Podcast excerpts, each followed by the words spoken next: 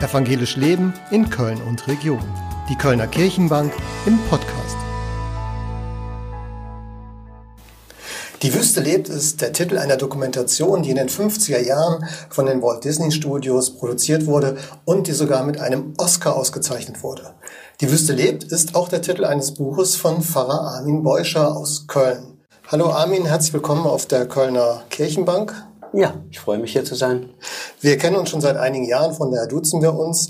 Armin, du hast dich mit der Wüste auch auseinandergesetzt. Und welches Leben hast du in der Wüste entdeckt? Ja, es ist das Leben der Wüstenväter und Wüstenmütter, die vom dritten bis vierten Jahrhundert die Wüste belebt haben. Einige sagen, es war quasi ein paradiesähnlicher Zustand in der Wüste, weil so viele spirituell Suchende aufgebrochen sind und die Wüste mit ihren Gebeten, mit ihren Traditionen, aber auch mit ihren Impulsen gefüllt haben, so dass quasi die Wüste gebebt, gelebt hat und selbst aus Rom und Konstantinopel die Menschen gepilgert sind, um diese Menschen, die sich zurückgezogen haben, quasi kontraproduktiv dann auch zu besuchen. Aber deshalb die Wüste lebt, das war vor vielen hundert Jahren ein Satz, der so richtig ist.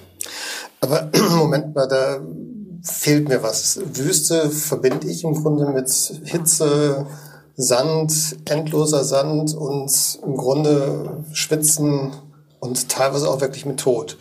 Äh, wieso gehen freiwillig Leute, wenn sie nicht gerade in der Karawane da durchreisen, in die Wüste? Ja, äh, Wüste ist ja ein sehr schillernder Begriff und äh, die Bereiche der Wüste, in denen sich diese Wüstenmütter und Väter zurückgezogen haben, waren meistens Teile, die relativ nah noch an Besiedlungen waren, so dass irgendwie die Versorgung mit Wasser, mit Grundnahrungsmitteln, aber auch die Möglichkeit, Produkte, die in der Wüste hergestellt worden sind, Körbe und Seile auch zu verkaufen, auch möglich war. Und es waren so Bereiche, die einfach noch erreichbar waren. Und äh, insofern war das keine Wüste, wo es quasi nichts zu essen und zu trinken gab. Es gab auch Einzelne, die diese Region der Wüsten aufgesucht haben, ähm, die komplett das Essen reduziert haben. Ähm, aber der Großteil und Großteil meint wirklich zum Teil dann äh, Tausende von äh, Männern und vor allem Männern, die sich in die Wüste zurückgezogen haben. Und das war eben vor allem in Ägypten, im Norden Ägyptens, südlich von Alexandrien, in Mittelägypten und in Teile von Syrien und dem heutigen Iran und Irak. Jetzt hast du aber noch den Begriff Wüstenväter und Wüstenmütter gebraucht. Wieso werden die als Väter und Mütter bezeichnet? Ja, der schöne Ausdruck ist Abbas und Ammas. Äh, eine Form der Wertschätzung. Das sind Menschen, die sich durch ihre Lebenserfahrung auszeichnen und so Lehrende geworden sind, weil sie mit ihrem Lebensbild, mit ihrem Vorbild andere begeistert haben. Und man hat dann Geschichten weiter erzählt und weitergetragen. Und hast du schon gehört von dem heiligen so und so oder von Abba so und so und Amma so und so? Und diese Geschichten wurden dann irgendwann aufgeschrieben und sind dann in der östlichen und westlichen Kirche sehr breit aufgenommen worden. Diese Worte aber und was war das zweite? Amma. Amma. Aus was für einer Sprache stammen die? Also Abba kennen wir ja äh, aus, aus, aus dem Aramäischen, äh, die liebevolle Anrede äh, Abba, lieber Vater, die uns auch in neutestamentlichen Texten begegnet. Und es ist sozusagen äh, ein geistlicher äh, Vater, eine geistliche Mutter, die ich als Autorität, als Lehrende anerkenne, zu der ich hinpilgere, wenn ich eine Frage habe. Meistens kommen Suchende und Lernwillige dann zu diesen Einsiedler, Einsiedlerinnen und haben eine bestimmte Frage für ihr Leben. Und dann gibt es in der Regel einen Satz oder einen Gedanke, den die dann den Suchenden mit auf den Weg geben und die gehen dann wieder zurück in ihr Kellion. Da kommt unser Wort Zelle her. Und die meisten haben eben für sich gelebt, oft sicher auch noch in Nähe von anderen, aber jeder hatte sozusagen jede das ein eigenes Kellion. Hattest du denn auch eine Frage, dass du dich mit diesen Wüstenvätern, Wüstenmüttern auseinandergesetzt hast? Warst du auch selber in der Wüste?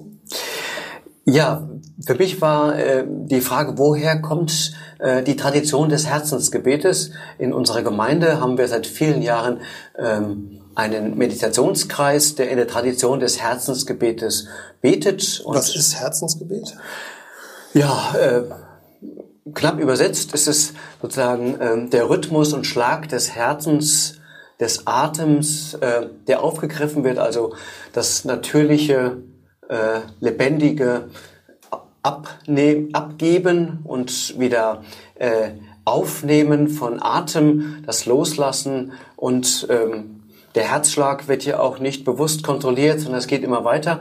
Und äh, so sollte es eben mit diesem Gebet auch sein, dass sich quasi selbst betet und ist ein meistens ganz einfacher Satz, den uns die Wüstenväter überliefert haben.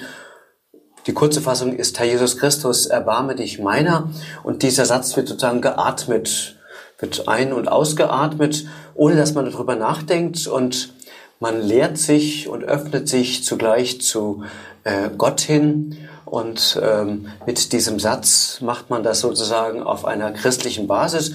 Und in dieser Tradition gibt es äh, in unserer, aber in vielen anderen Gemeinden eben auch Meditationskreise. Und mich hat interessiert, wo kommt das eigentlich her? Und dann habe ich angefangen, Texte zu suchen und ähm, bin dann auf Sammlungen von Wüstenväter und Wüstenmüttertexten gestoßen. Und die haben mich so begeistert, dass ich die durchgearbeitet habe und versucht habe, Texte rauszusuchen, die ich für uns heute noch relevant halte. Und aus 40 dieser Texten ist dann dieses kleine Buch geworden, Die Wüste lebt, Geschichte, Spiritualität und Impulse aus der Wüste. Jetzt hast du da 40 äh, kleine Texte drin. Ich habe mal reingeguckt, du beschreibst davon 40 Tagen. Wie kommst du darauf? Also 40 Tage ist ja ein langer Zeitrhythmus, der sozusagen geprägt ist als Zahlensymbol. 40 Jahre war das Volk Israel laut den Erzählungen in der Wüste, bis es dann endlich in das gelobte Land kam. Ähm, 40 Tage äh, war Jesus ähm, angefochten in der Wüste. Diese 40 Tage kommt immer wieder vor. Es ist eine sehr lange Zeit äh, und es ist keine Zeit, in der man sozusagen ohne Trinken sein kann. Äh, man kann 40 Tage vielleicht äh, mit dem Essen sehr zurückhaltend sein, äh, aber trinken muss man früher. Äh, 40 Tage steht aber sozusagen für eine lange Auszeit, für eine Zeit der Besinnung und die ist sozusagen schon äh, biblisch belegt, dass es eine gute Zeit, ein guter Zeitraum ist und deshalb diese Idee, 40 Tage greifen wir auch oft in der äh, Passionszeit auf, dass wir sagen, 40 Tage äh, machen wir eine Auszeit, sieben Wochen mit, sieben Wochen ohne oder andere Traditionen aufgreifend. Und deshalb ist diese Zahl 40 auch eine Zahl, wo man ein Stück Weg geht und ja, das merkt man schon, aber äh, man kann sich halt selber einteilen, wie weit man jeden Tag geht. Das heißt also, wenn man jetzt nach dem Buch versucht, diese 40 Tage mal durchzugehen und man wird jetzt einen Tag nicht schaffen, wäre das tragisch? Man kann auch sein ganzes Leben immer das wiederholen, weil äh, das Wichtigste ist in der Wüste ist, dass Dinge wiederholt werden, dass sie ritualisiert werden, äh, dass sie so auch vereinfacht werden, ähm, dass sozusagen die Gedanken immer weiter äh, zur Ruhe kommen, sich beruhigen und man in einen guten Rhythmus kommt. Und 40 Tage kann da eine gute ein gutes Zeitmaß sein, aber man kann auch diese 40 Texte auf ein ganzes Jahr ausdehnen oder wie immer Mann oder Frau möchte. Wie viel Zeit muss ich denn da zum Beispiel am Tag für einplanen, wenn ich jetzt sowas machen wollte? Also die Texte, die Impulse sind immer kurz und knapp und äh, die Würstenväter und Mütter haben irgendwie ganz klare, kurze Ansagen gemacht und es gibt zu jedem dieser Impulse dann biblische Texte und es gibt eine Auslegung, sozusagen, was das vielleicht für uns und unseren Alltag bedeuten kann. Aber man kann sozusagen mit so einem Wort der äh, Wüstenmütter und Väter einfach gut einfach eine Wegstrecke mal gehen und ausprobieren, wie es funktioniert. Könntest du uns da mal ein Beispiel geben? Von einem so einem Wort, vielleicht auch was dich selber dann begleitet hat, was das mit dir gemacht hat? Also es äh, gibt ein ganz charmantes Wort, äh, das mir immer einfällt, wenn äh, ich versuche zu erklären, wie, wie die Haltung von vielen dieser, dieser Menschen war. Ähm, die Pädagogik der früheren Zeiten war nicht unbedingt immer sehr nett. Und wenn man in der Kirche eingeschlafen ist, wurde das irgendwie oft bestraft und schwer bestraft. Und dann wurde so ein Abbas gefragt, was machen wir mit einem Bruder, der einschläft? Dürfen wir ihn richtig mit so einem Stock wach machen? Und dann sagt er, nein, Gott bewahre. Setzt sich neben den anderen, so wie wir beide, auf die Bank, dann legt seinen Kopf auf den Schoß, damit er besser schlafen kann.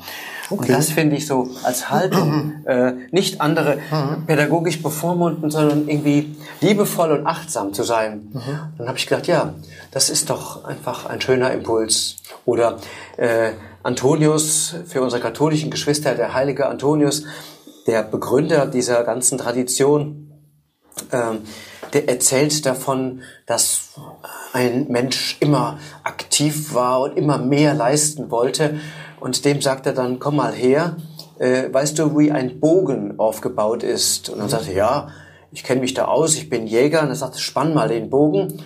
Er sagte, ja, mach ich, spann noch mehr. Und er spannt noch mehr und noch mehr. Und sagt er, ja, er ist überspannt. Er sagte, ja, genauso ist es mit uns Menschen.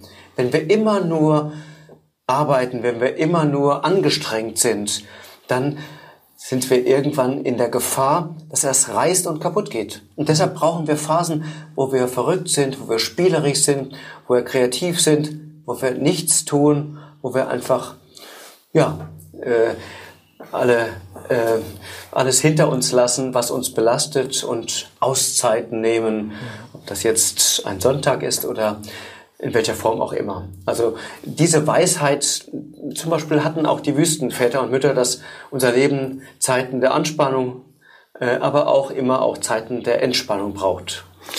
Jetzt haben wir ja in der heutigen Zeit viele Menschen, die auch zum Beispiel Burnout-Syndrome haben. Manche erst doch leicht, manche sind schon richtig lahmgelegt durch diese, diese Krankheit.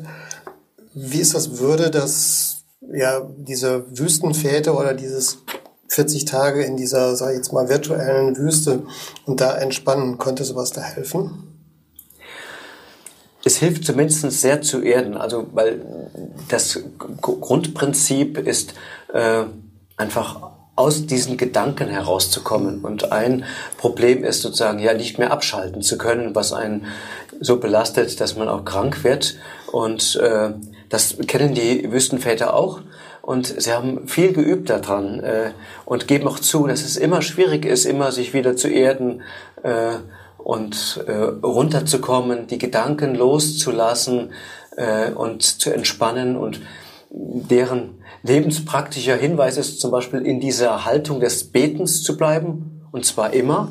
Also irgendwie das Gebet einfach mitlaufen zu lassen und dabei gleichzeitig zu arbeiten. Das geht nur bei manuellen Arbeiten und bei Arbeiten, die man ritualisiert hat. Das ist zum Beispiel bei bestimmten einfachen Arbeiten der Vorteil, ähm, so wie früher die alten Leute, die, die äh, haben immer irgendwas mit den Händen gemacht und konnten gleichzeitig sich unterhalten. Also meine Großmama habe ich da immer vor Augen. Da wurde irgendwie alles Mögliche an Spinnrad äh, und wie mhm. auch immer gestrickt, gehäkelt äh, und die haben überhaupt nicht hingeguckt. Äh, wenn ich versuche zu stricken, dann äh, verspanne ich mich, weil ich nicht entspannt bin und das nicht kann. Aber wenn man irgendwas ritualisiert hat und schlicht ist und vertraut ist äh, und damit schlicht geworden ist, äh, kann ich mich auch entspannen. Also wichtig ist einfach zu gucken, was bringt mich zur Ruhe, äh, welche Menschen bringen mich zur Ruhe. Zum Beispiel sagen die auch meine Leute, die zum Beispiel immer eifersüchtig sind und dir Stress machen. Ähm, schau auf deine Gefühle. Guck, dass du dich nicht ständig überrumpeln lässt von, von Neid, Eifersucht, von Zorn. Guck, dass du äh, deine Gefühle runterbeamst, dass du die erdest. Und das Wort, das sie gerne benutzen, äh, ist Demut. Jetzt nicht mehr gerade der Kracher in unserer Tradition, weil es oft äh, falsch ausgenutzt wurde, dass sozusagen von den Kleinen und Schwachen das erwartet wurde und die Herrinnen und Herren das für sich nicht in Anspruch genommen haben. Aber Demut kann auch sehr entspannend sein. dass ich einfach sage, ja, ich muss jetzt nicht mitlaufen und mitkonkurrieren. Und der Autofahrer, der mir gerade die Vorfahrt genommen hat, ich muss jetzt dem keine Geste machen, die mich neu in Stress bringt, sondern es kann jetzt so sein, das war jetzt so, ich kann es eh nicht verhindern. Ich veratme es einfach und äh, nimm ihn hinein in Herr Jesus Christus, erbarme dich meiner. Und da ich schon mal impulsiv bin und meinen Kindern gesagt habe, äh, wenn ich nochmal zu heftig reagiere, dann gibt sozusagen dann immer schon die ironischen Kommentare, schön veratmen, Papa. Also man kann sich selber auch versuchen, so ein Stück weit im Alltag an die Hand zu nehmen und übt halt je nach Temperament. Aber das klingt doch eigentlich relativ modern. Ich meine, wir sind gerade in einer Gesellschaft, die durch die digitalen Wandel sehr unter Druck ist, wo Leute permanent online sind, wenn sie mit ihrem Smartphone über die Straße laufen, dadurch auch sehr viel mehr Stress haben als doch die Menschen noch vor 100, 200 Jahren. Aber die Wüstenväter müssten doch auch genauso wenig Stress gehabt haben wie die Menschen vor 200 Jahren. Ja, das, das Spannende ist, dass äh, so die Idee ja auch ist, die geht in die Wüste und dann Schalter weg und es ist komplette Ruhe. Mhm. Aber es ist viel schlimmer. Äh, die gingen in die Wüste und haben festgestellt, jetzt fangen die Filme an, zwar die inneren. Und das sind super Filme. Also die äh, sind irgendwie ja heute noch irgendwie gruselig. Da ist jeder Science-Fiction-Film harmlos gegen, was die für Fantasien und Bilder hatten, welche Monster die verfolgt haben. Ähm, es gibt Gemälde über das, was der Antonius zum Beispiel so erlebt hat und wer an ihm wie auch immer dran war. Das heißt, die Filme, die wird man nicht los, wenn man in die Wüste geht. Die Gedanken kommen immer noch, sondern dann fängt es erst an.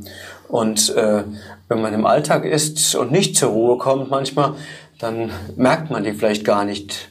Und die Wüstenväter und Mütter haben festgestellt, wow, jetzt kommt erstmal all das hoch, was ich in mir drin habe und haben dann mit viel Übung, eben mit dem Herzensgebet, aber einfach immer wieder äh, versucht, sich zu erden, ähm, auch aus diesen Gedanken und diesem ständigen Sorgen, irgendwie Planen äh, herauszukommen.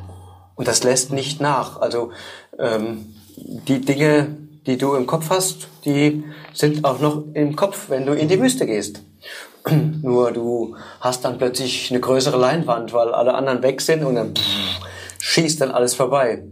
Oder die äh, Wüstenväter, die gedacht haben, okay, ich fliehe vor Frau und Familie und äh, ja, und dann sind sie in der Wüste und wen sehen sie in der Fantasie? Ständig Frauen. Das heißt, äh, die Themen, die da sind, denen muss ich mich stellen, ob in der Wüste äh, oder in der Stadt oder in meinem Dorf. Und deshalb haben auch Wüstenväter gesagt, viel mutiger sind die, die sich im Alltag stellen in der Gemeinschaft. Äh, wir sind sozusagen abgehauen, aber die, die sich im Alltag all dem stellen, die sind die eigentlich Tapferen. Aber das heißt, dann übe ich im Grunde in der Wüste oder wenn ich jetzt hier bin bei uns in Köln, dann übe ich halt, indem ich das aushalte, diese Filme und mir Zeit dafür nehme, mich damit auseinanderzusetzen, auch im Gebet das zu verarbeiten, um dann im Alltag zu bestehen, wenn ich dich richtig verstehe. Ja, das ist so, so, so ein Stück äh, spiritueller Therapie. Also man kann sich da an die Hand nehmen mhm. und äh, wichtig ist, was die, die Wüsten, Väter und Mütter auch immer lernen, so barmherzig zu bleiben mhm. mit sich selbst und zu sagen, ja, Jetzt herzlich willkommen, ihr Gedanken. Ich habe gedacht, ich wäre euch endlich los. Da seid ihr ja wieder. Äh, guten Morgen.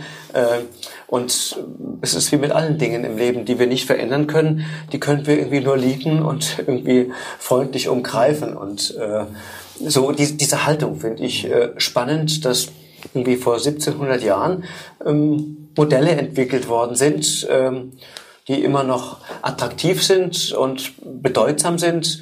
Ähm, es gibt Dinge, die jetzt für uns keine Relevanz mehr haben und wir haben sicher andere Herausforderungen. Äh, aber wir als Menschen sind, glaube ich, in vielen Sachen immer noch ähnlich gestrickt, so dass viele äh, Manager zum Beispiel sagen, ja, das ist doch ein gutes Programm und ich biete jetzt für Top-Angestellte mal Wüstentage an mit den Weisheiten aus der damaligen Zeit. Armin, vielen, vielen Dank, dass du uns einen Einblick gegeben hast in das Leben und auch das Arbeiten der Wüstenväter und Wüstenmütter. Äh, vielen Dank, dass du auch uns erzählt hast, was das mit dir gemacht hat, wie gerade sie dir begegnet sind, auch in deiner Familie. Und es ist spannend und liebe Zuschauer, vielleicht wird auch das eine oder andere Sie inspirieren, wenn Sie sich mit den Wüstenvätern und der großen Tradition, die Sie über viele, viele Jahrhunderte schon erlebt haben, dann auch selber vielleicht nachvollziehen können. Vielen Dank für Ihr Interesse an der heutigen Kirchenbank. Tschüss. Evangelisch Leben in Köln und Region.